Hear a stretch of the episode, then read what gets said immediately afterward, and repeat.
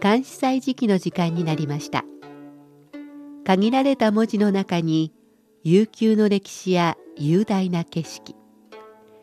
時に心のひだが織り込まれている漢詩日本の俳句や短歌にも共通するところがあるように思います。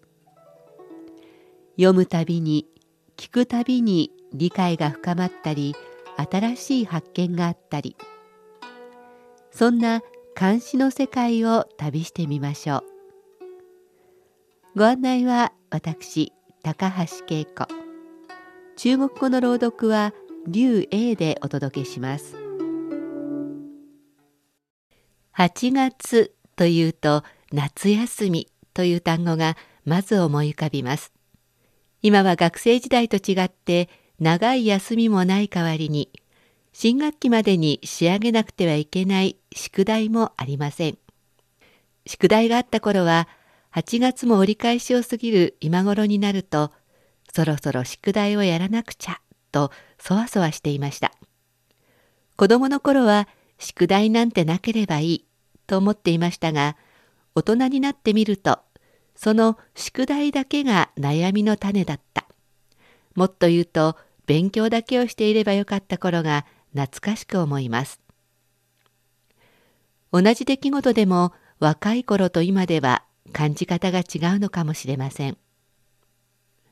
高校時代に学校で漢詩を学んでいた時にはちんぷんかんぷんだったものが今になると鮮やかに情景が浮かんだりします。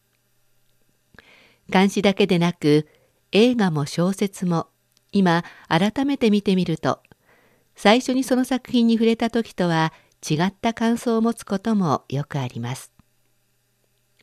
今日紹介するこの漢詩もその一つです。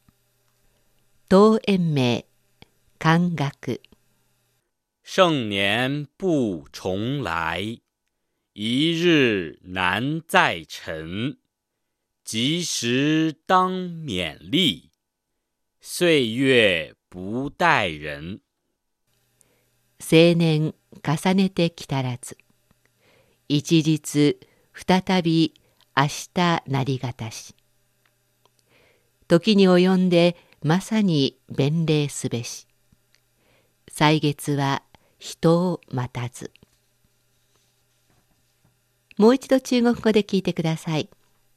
盛年不重来。一日难再晨及时当勉励，岁月不待人。若い元気な年は再び来ない。一日のうちの朝も再び来ることは難しい。だから楽しめる時は思いっきり楽しむべき。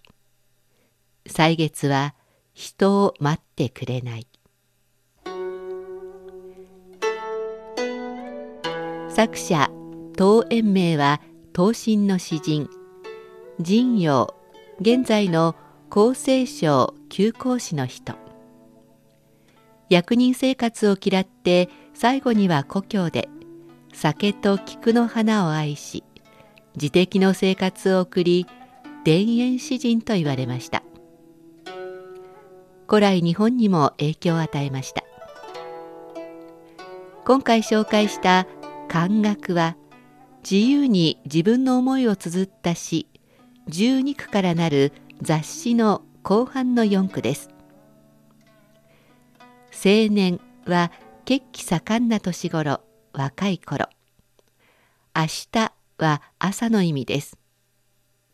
勤め励むと書く弁礼は充実した時間を過ごすということです。勉強の弁の字があるので私は若い頃その意味は勉強しなさい勉強に励みなさいだと思っていましたがこの雑誌の前半を見るとそうでもないようです。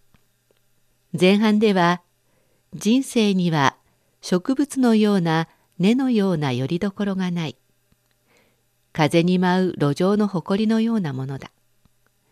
分散して元の姿を保ちえない。この世に生まれたからにはすべての人が兄弟のようなもの血縁にこだわる必要はない。嬉しい時には楽しくたっぷりの酒を近所の人と一緒に飲もうとあります。